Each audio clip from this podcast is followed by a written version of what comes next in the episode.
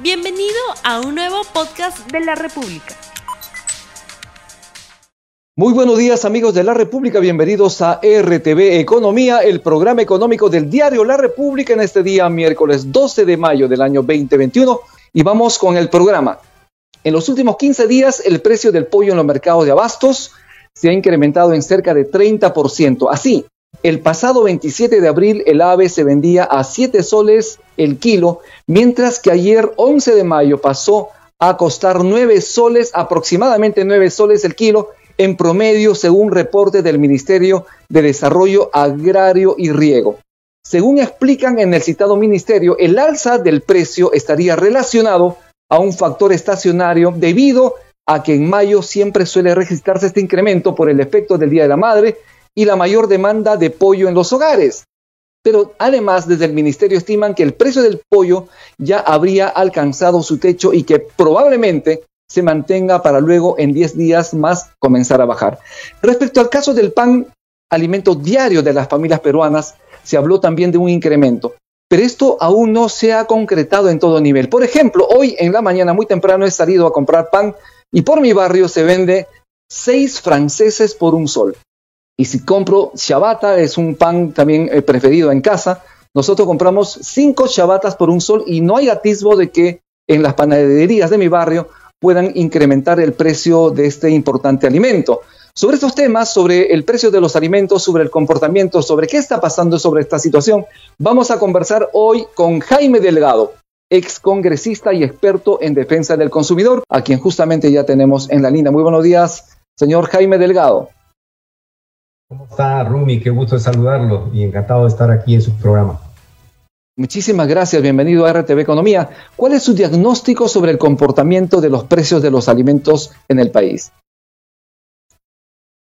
Bueno, eh, es preocupante lo que está sucediendo, ¿no? En primer lugar, porque estamos en medio de una pandemia, una crisis sanitaria jamás vista por, por nosotros. En segundo lugar, porque hay mucha gente que se ha quedado sin trabajo o está en suspensión eh, laboral o está, digamos, imposibilitado de seguir realizando las actividades eh, independientes que realizaba antes. Y si a esto le sumamos un incremento de precios de productos, además que son de primera necesidad, o sea, altamente demandados en el mercado, eh, es complicado. Entonces, yo estimo, como lo están señalando las, las autoridades y los expertos, que esto es temporal y esto va a tener que regularizarse en los próximos días. Con relación al tema del pan, aquí es importante señalar que esta industria es pues enorme, ¿no? o sea, los panaderos, o sea, hay una, digamos, podríamos decir, concentración, digamos, desde el lado de la importación de trigo y la producción de harina. Pero ya en el proceso de elaboración del pan, pues tenemos um, decenas de miles de panaderías a nivel nacional. Y los precios son muy, muy diferenciados, porque además el pan varía según sus características, sus cualidades, ¿no? O sea, de hecho, encuentras seis panes por un sol, el francés, y en otros lugares probablemente por un sol apenas en tres panes, ¿no? Dependiendo la consistencia, el peso. Porque este es un detalle importante. El pan debería venderse siempre por peso, porque el venderse por unidad es un engaño, es una inducción a error, porque te dan seis panes pero no pesan nada y de pronto en otro lado te venden tres panes pero son panes consistentes, ¿no es cierto? Entonces, la mejor unidad de referencia para comparar el precio del pan es el peso, no es la unidad. Así es. Entonces, es ese, pero lamentablemente, pese a algunas campañas que se han hecho, no se logra persuadir a todos los comerciantes a vender el pan por peso. En los supermercados sí, y tú puedes comparar el precio de un supermercado a otro, porque es el peso lo que manda, ¿no? Así es. ¿Usted escuchó algo sobre incremento del precio del pan en, su, por su barrio? Porque usted sale muy temprano también a comprar los alimentos para el desayuno en casa. Usted comentó que también acude a panaderías. ¿Cómo va el precio del pan, por ejemplo, en el barrio que usted vive? Usted vive en San Miguel, si no me equivoco. Eh, por San Miguel está generalmente las panaderías eh, cinco unidades, francés o, o ciabatta, a veces el ciabatta es un poquito más caro, cinco por un sol. Ahora, te cuento que yo soy más bien un, un consumidor muy exigente para el caso del pan. Yo prefiero el pan artesanal. Y el pan artesanal es un poco más caro, es verdad, pero es mucho más saludable.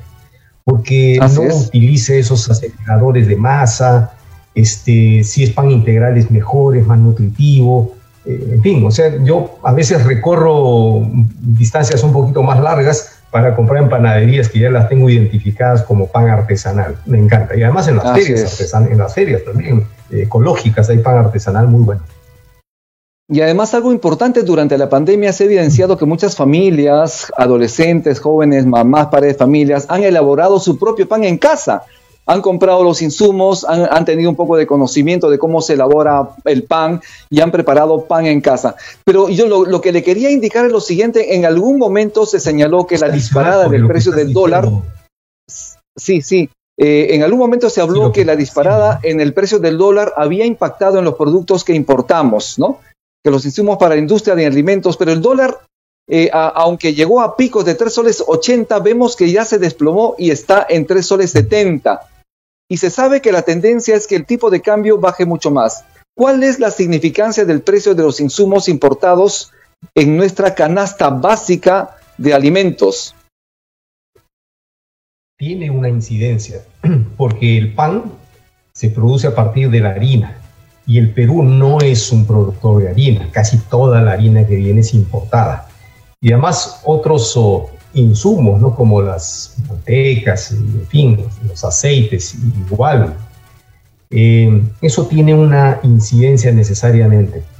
Pero eso va a ir variando, ¿no? Eso es, eh, son temporadas. Entonces, lo peor que se puede hacer es, eh, yo lamento las declaraciones de un dirigente del gremio de panaderos la semana pasada, diciendo van a subir los precios del pan porque todo nos está subiendo mira, que, que, lo digan un periodista, que lo diga yo, cualquiera, puede ser un comentario, pero que lo diga un dirigente de los panaderos, eso podría sonar a, inducción a un comportamiento homogéneo, ¿no? a un llamado a la subida de precios, y eso es muy peligroso. Y no lo digo que lo haya hecho de manera intencional, probablemente ante una pregunta de un medio respondió así, pero es que sucede que antes de los 90 era muy frecuente que los dirigentes de los uh, panaderos, de los grifos, eh, en fin, de los transportistas, anunciaran, ah, vamos a subir el precio, y eso es concertación.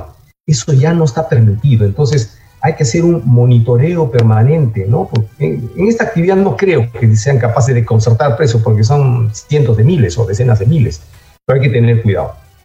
Y otra cosa importante, es importante que acabas de mencionar es el comportamiento de los consumidores.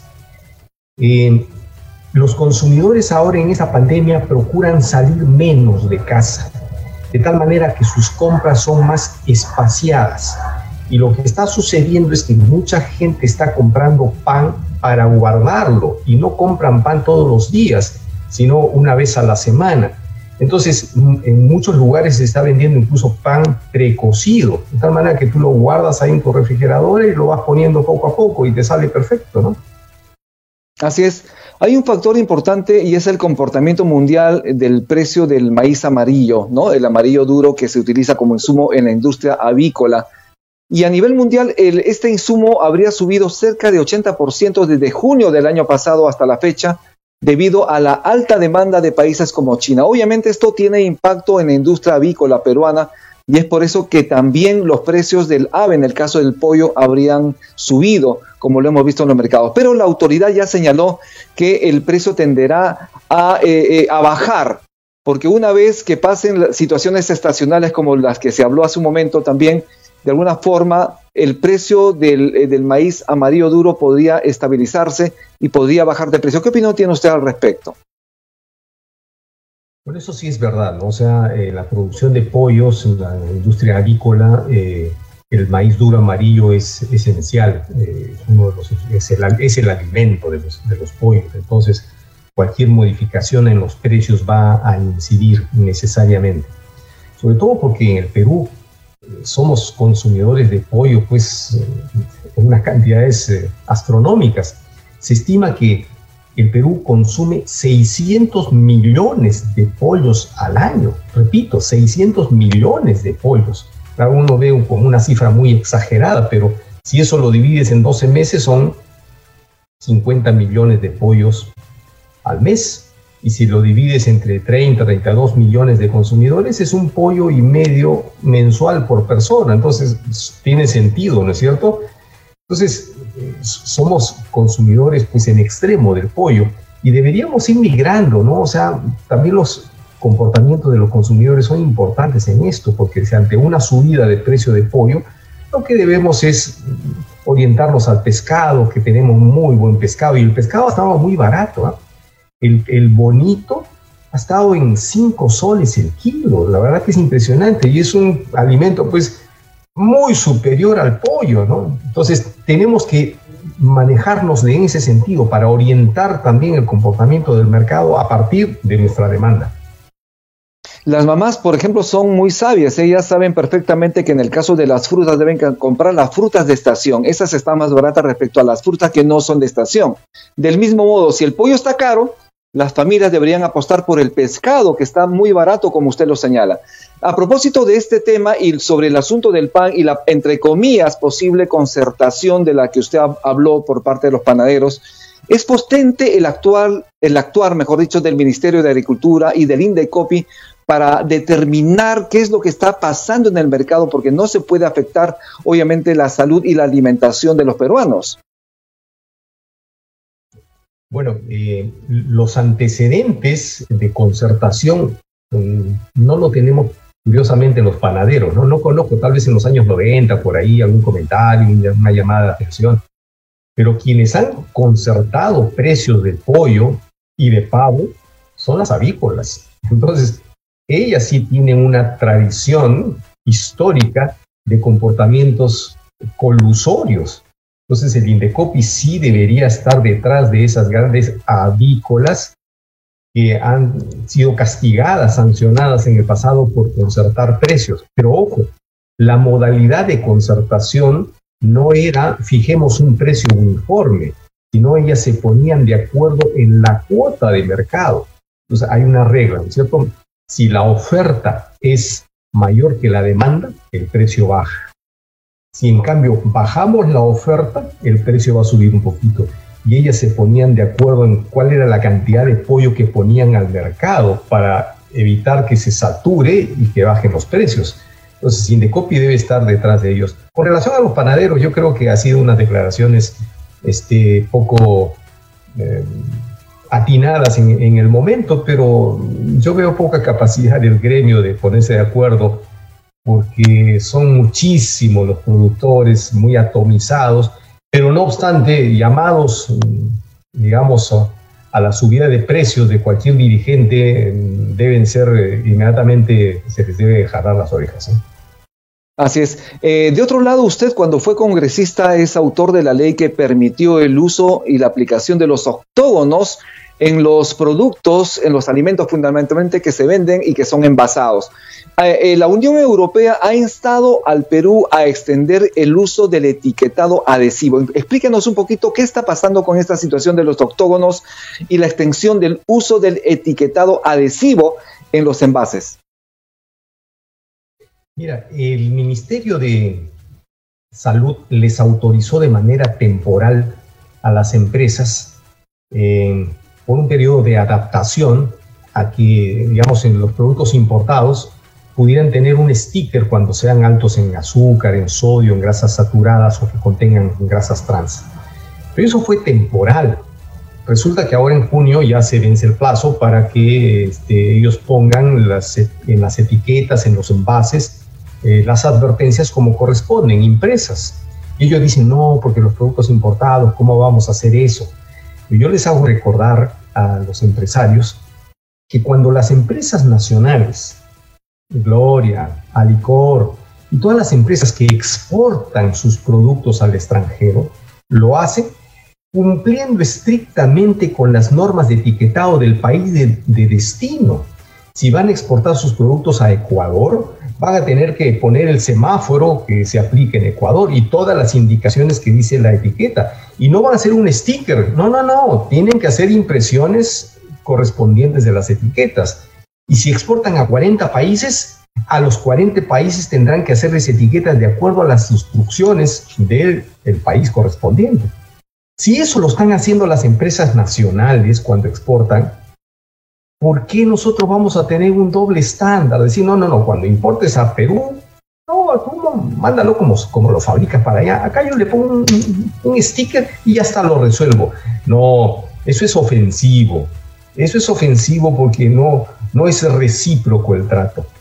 Pero lo curioso es que esto está siendo impulsado por algunas cuantas empresas, porque la mayoría de empresas que está importando productos, y mencionas Cencosud, por ejemplo, tú vas a, a sus supermercados y los productos importados ya vienen con sus stickers impresos en la etiqueta, en los envases, ¿no? Si ya las empresas lo están haciendo, están dando instrucciones a sus fabricantes del extranjero para que cuando manden los productos a Perú cumplan con poner las advertencias, como es la costumbre a nivel internacional, porque aquí en el Perú hay quienes quieren generar una excepción permanente. Productos importados no solo con un sticker, que se pega, que se saque, se desprende, etcétera. No, eso, eso, eso no puede pasar. Yo espero que el Ministerio de, de Salud no permita ese tipo de presiones. Bien, eh, estamos eh, teniendo ya en este momento los resultados del sondeo rápido que hemos lanzado al inicio del programa. La pregunta es la siguiente. ¿Cree que el gobierno debe intervenir para frenar el alza de precios de los alimentos? Sí, 86%, no, 14%. Jaime Delgado, ¿qué opina usted de este sondeo rápido y este resultado que hemos hecho en esta encuesta en la República? Bueno, es natural que la gente diga, ante una subida exagerada, excesiva, injustificada de precios, el gobierno tiene que hacer algo. Eso es natural y sobre todo tratándose de productos de primera necesidad. El asunto es qué es lo que va a hacer. Yo no creo que la gente esté pensando volver a los 80, donde el Estado y el gobierno fijaba el precio del pan, del aceite y de la leche, etcétera, porque eso lo único que generaba era corrupción y escasez, curiosamente, ¿no? Entonces, lo que se tiene que hacer ahora es, tenemos dos herramientas para hacerlo. Una es combatir los actos de colusión, de concertación de precios. Eso hay que combatirlo y sancionarlo de la manera más severa, porque esos son delitos. Y ojo, el Indecopi está ofreciendo una recompensa de hasta 400 mil soles a quienes delaten este tipo de, actos. De pronto la secretaria, el contador, el auditor de un grupo económico se enteró de que esta empresa está concertando precios con la otra, gánense los 400 mil soles y denle información al INDECO. Y por otro lado, el Código Penal actualmente ya modificado por el Congreso de la República ha introducido la figura de la especulación. Pero la especulación tiene que ser sobre bienes esenciales, eh, y sobre comportamientos, digamos, que no tengan justificación. O sea, no está claro todavía porque no hay ningún caso que se haya iniciado por, por especulación, es una tipificación muy, muy puntual y podría darse, ¿no es cierto? Pero en casos puntuales. Em, así, así, que hay que estar atentos nada más y mientras tanto los consumidores hay que estar atentos. deberíamos jugar nuestro papel también.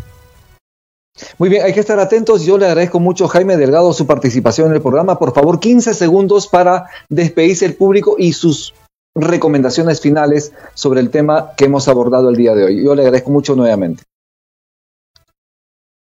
Bueno, los consumidores tenemos que cuidar nuestra economía y tenemos que jugar con la oferta y demanda. Si un producto sube demasiado, no lo compremos, orientemos nuestras compras a otro lado y van a ver que esto, que esto funciona, así es que es una sociedad muy organizada. Bien, muchísimas gracias. Estuvimos entonces con Jaime Delgado, ex congresista y experto en defensa del consumidor, a quien nuevamente le agradecemos su participación en RTV Economía. Y nos vamos. Muchísimas gracias. Que Dios lo bendiga. Hasta el día de mañana. Tupananchis, Cama, Brequecuna, Paneicuna, Yacta, Masicuna. No olvides suscribirte para que sigas escuchando más episodios de este podcast.